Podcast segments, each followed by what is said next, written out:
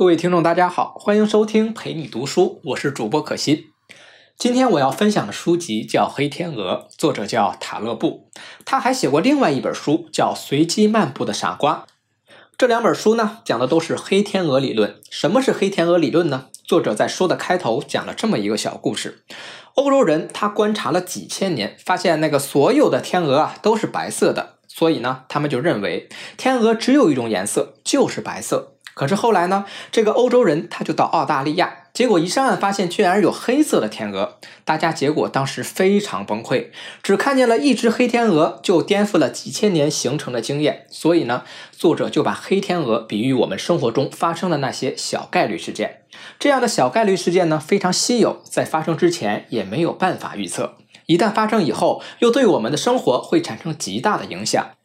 可是我们人呢，有大部分时间当中对这些黑天鹅事件视而不见，或者说我们觉得事后这个事情是可以解释的。比如说，零一年的九月十日，没有人可以预测到第二天会发生什么样的事情。可是九幺幺事件发生以后，不仅影响了世界的格局，而且人们能找到各种各样的理由解释为什么九幺幺会发生，而且觉得应当可以被预测到。作者研究了二十多年的概率和不确定性的问题，他就把这个不确定的分成了两个世界。第一个世界里面，虽然它也不是不确定的，可是这些单独的不确定的事件对总体的结果影响不大。举个例子，比如说我们拉来了一千个人，一千个人呢都是随机挑选的，把他们放在了一个体育馆里面并排站，计算这一千个人的平均身高。现在你把姚明拉进来，不管姚明身高有多高，姚明的身高都不会对这一千人的平均身高产生特别重大的影响。你像身高啊、体重啊，虽然每个人的身高的数值是有差异的。但是总体而言，样本越大，个体身高对平均值的影响就越微乎其微。这样的不确定的世界呢，作者把它称为平均斯坦。斯坦呢是一个音译。就是说，国家和国度平均斯坦的，就是这些不确定的事件的事发生在一个平均的世界里面。第二类不确定的世界里，那情形就不一样了。每一个单个的不确定事件都有可能对整个事件的结果产生颠覆性的影响。比如，还是这随机抽取的一千个人，这次呢，我们不算他们的身高了，我们算他们的平均资产。这个时候，我们把巴菲特拉进来，巴菲特的净资产加入之后，对整个团队的平均值就会产生颠覆性的影响。这个不确定的事件，它就被称为极端斯坦。而我们这本书聊到的黑天鹅事件，就是大量的发生在极端斯坦当中。因为在这个世界里，一个极端的结果就能够极大的改变整个世界的结果。作者当年在沃顿商学院学习的时候呢，他的一个师兄就给他了一个建议，说你要找工作呢，就要找收入有突破性的工作。什么是收入有突破性的工作呢？那就是说，这个工作的收入啊，它不受工作的时间和付出的劳动量限制。这个建议呢，就对作者的影响特别大。他就开始思考这个相关的理论。就比如像牙医这样的工作，他每天服务的病人的数量其实是非常有限的。那么牙医的收入就受到了他服务人数的限制。这种工作的收入基本可以算得出来。就算你每年的经验增加，但是呢，你绝对不可能一夜暴富。还有一种工作，比如像投资，你买十万的股票和买一百万的股票，你花的时间和体力基本上是一样的。这种工作呢，它既不受这个地理位置的影响，你在家还是在浴室都可以。而你走运的话，一夜之间就可能暴富。所以你像这种股票投资的达人呢，或者说一本畅销书的作者，他们的收入就可以不必受到他们工作时间和工作量的影响，能够十倍甚至百倍的增加。这个观念对作者就有非常大的启发。你听到这儿是不是有点动心，也想选一个这样类型的工作呢？其实这两种类型的工作呢，就是在一个平均斯坦当中的工作，一个是在极端斯坦中的工作。在平均斯坦的世界里面的一份工作，它不会让你一夜暴富，可是它的优点就是它的风险非常小。只要你坚持去做，你的经验不断在增加，你的收入也会稳定的增加，你也基本上不用担心有特别大的失败。而另一类工作，就像投资这样的工作呢，它容易一夜暴富，也容易瞬间失去一切。比如在华尔街股市大崩盘的时候，就看到很多股票交易员跳楼自杀。在极端斯坦工作里面，他其实是一个赢家。通常的工作也就是风险特别大，如果你走运，你就能拿到这个行业里面蛋糕的绝大部分。可是如果你倒霉，你可能穷得一无所有。所以呢，我们今天要聊的这个黑天鹅的事情呢，就是讲在极端斯坦当中，这个黑天鹅它的三件事情。第一件事情就是黑天鹅有什么样的特点。第二件事，我们为什么一直没有发现黑天鹅？第三，就是我们知道了黑天鹅这样的理论，怎样把它应用到我们的生活当中？先看黑天鹅的特点，黑天鹅有三个特点：第一，不可预测；第二，影响重大；第三，它结束了之后还有事后可解释性。首先，我们看我们是不是有办法预测黑天鹅是什么时候出现的？当年这个哥伦布出海的时候，他的目的是为了寻找印度群岛，可是绕了一大圈，最后却发现了美洲大陆。而哥伦布要找的是亚洲的香料，他真正在乎的是钱。可是没想到自己的意外发现，却改变了整个世界的发展方向。我们的作者塔勒布啊，他也在十几岁的时候遇到了他生命当中最大的黑天鹅事件。他的祖国黎巴嫩爆发了大规模的内战，当时就有很多人认为这个战争可能几天就会结束。他的爷爷当时是国防部长，他发现他爷爷对战争的预测并不比街头出租车司机的预测准多少。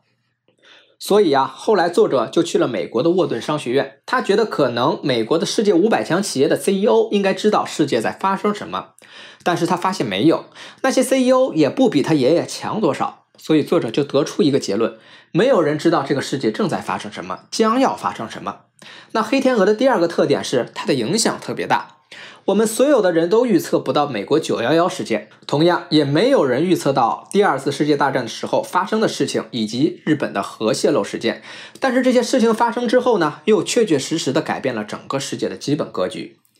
作者说，人类的历史它不是一点点缓慢爬行的，历史的进程是少量的黑天鹅事件导致我们的社会从一个断层立马飞跃到了另一个断层，影响到我们每一个人的生活。你想一想，你在人生中的所有的大事件有哪些事件？你是你开始就计划好了？你上了哪个大学？你大学毕业后遇到了什么样的老板？你的爱人？所有的这些事情可能都不是你事先计划好的，而这些事情就决定了你今天生活在哪里，做什么样的工作。黑天鹅的第三个特点，那就是事后具有可视性，这一点就极大的降低了我们对黑天鹅事件的重视程度。什么意思呢？就作者提到了一个我们看问题的两个不同的视角，那就是事前和事后。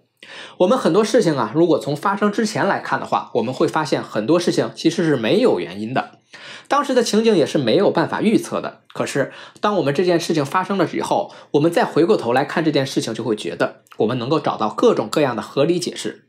比如，作者就在二战的时候有一本书叫《柏林日记：二战驻德记者见闻》。这本书，那就是从战地记者的角度来描述二战初期。在二战爆发的这个初期啊，这些新闻记者、战地记者们就在战场，可是他们当时根本不知道发生了什么，也完全不知道希特勒下一步要干什么。当时的法国、苏联、英国和美国压根就没有把希特勒放在眼里。因此，在二战的初期，英国、法国那么被动，就是因为当时没有人知道这是一场世界级的战争吗？可是你再看，等这个二战结束以后，大家从事后讲，都会找到各种各样的细节证据来佐证，看希特勒是有野心的，说的头头是道，来证明二战的发生是必然的。其实呢，二战还是那个二战，我们事前看和事后看，问题完全就不一样的结果。所以让你看黑天鹅有那么多的特点。它对我们的世界影响这么大，可是为什么我们过去在生活中似乎一直没有注意到它呢？这就和我们人的生理和心理特点有很大的关系。归纳起来说，有这么几个原因。首先呢，我们发现不了黑天鹅的第一个原因，是我们过度的寻找因果关系。我们要跟每件事都找一个理由。当年萨达姆被捕的时候啊，美国的彭博新闻就立刻打出一个头条新闻，说美国国债价格上涨，萨达姆被捕可能不会抑制恐怖主义。过了一个半小时之后呢，美国的国债又下跌了。这个时候，彭博新闻又打出了一个头条，叫美国国债价格下跌，萨达姆被捕刺激了风险资产的吸引力。其实，美国国债的价格上涨和下跌是很自然的事情，跟萨达姆被捕没有半毛钱关系。人怎么就这么爱找因果关系呢？这就和我们大脑储存信息的方式有关系。因为我们可以通过找因果关系来对我们获得的信息进行简化分类，这样我们才能储存大量的信息。在人类进化的过程中，我们的大脑就逐步发展成一个分类系统。每接触到一个信息，我们大脑就先给这个信息分类。比如你看到老虎吃人，立刻就创造出一个抽屉，上面写一标签“敌人”。你下次你又看到一个狮子，发现狮子也在吃人，那大脑里就会把这个狮子也放到这个敌人的抽屉里面。当大脑做完这种分类的时候，我们的人就会产生下意识的这样的行为。这个分类系统呢，让我们人类在自然界的残酷竞争中生存了下来。可是呢，它有一个缺点，就是我们过度简化，而我们在简化的过程中，就让我们对真相产生了偏离。我们大脑中储存的简化的世界和我们这个真实的世界的样子就是两回事儿了。因为我们喜欢找因果关系的大脑，所以当我们遇到一个明明无法预测的黑天鹅，可是，在发生了之后，我们也要给它一个因果关系，让它能够解释得通。这样，我们就看不到一个无法预测的黑天鹅了。第二个原因呢，是我们人还特别喜欢拿已有的经验来推测未来。换句话说，有限的经验通过归纳法来推测未来的结果。比方说，我们看到了所有的天鹅是白色的，所以我们推测出一个世界上不存在黑天鹅的理论。一九零七年，泰坦尼克号的船长啊，他就写道：“我整个航海生涯中只遇到过一次遇险事故，而且从未陷入过灾难，所以呢，他不认为有黑天鹅。”结果，泰坦尼克号在首次航行的时候，他就沉没了，成为了历史上被提到最多的一次沉船事故。我们过去没有看到的事情，不代表未来不发生。可是你看，每次股市大崩盘之后，就有一个慢慢复苏的过程。如果从复苏的阶段进入股市的金股民，他经历五到六年的牛市之后，就会疯狂的认为崩盘不会发生，直到黑天鹅出现。我们人不会天真的认为没有看到一个人现在没有死，就会认为他会永生。可是我们在其他领域可没这么聪明。让我们看看那些为病人检查癌症症状的医生。一般病人得了癌症以后，在治疗之后想检查自己是否痊愈了，还是说可能会复发的时候，就会去检查他的癌症症状。不过，在我们现在的医疗技术手段下面，没有办法对身体的每一个细胞都进行盘查。我们呢，只能选择一些样本来检查，来对身体的其他部分进行假设。可是，在做完这么一种检查之后，你的医生可能会告诉你，别担心，你的癌症痊愈了。那病人就会问：你们为什么这么说？那医生会告诉你，证据显示没有癌症。你再问什么证据呢？医生可能会不耐烦地说：这个扫描结果是阴性。你发现了吗？医生只通过他看到已有的部分样本的经验，就推测一个结论，认为整个身体都没问题。这就是我们为什么会忽略黑天鹅的原因。医生正确的说法应该是：没有证据表明你还有癌细胞，这个和证明你没有癌细胞是两码事。在那个世界里有黑天鹅发生的可能性，而在后者的描述的世界里呢，一切都是确定的。黑天鹅还被忽视的第三个原因呢，就是历史上虽然发生了很多黑天鹅事件，但是我们看不到，我们只能看到那些留存下来的历史。作者呢，把这个现象叫做沉默的证据。为什么呢？作者举了一个例子，有个人呢，他把一幅画给无神论的人来看。画面上是一群相信神的人正在向神祈祷，在随后的沉船事故中，这些祈祷的人都幸存了下来。所以拿这个画的人呢，就想告诉这个无神论者来说：“你看，相信神呢，向神祈祷，那就保佑你不被淹死。”可是你知道这个无神论的作者，他问那些祈祷之后淹死的人，他们的画像在哪里？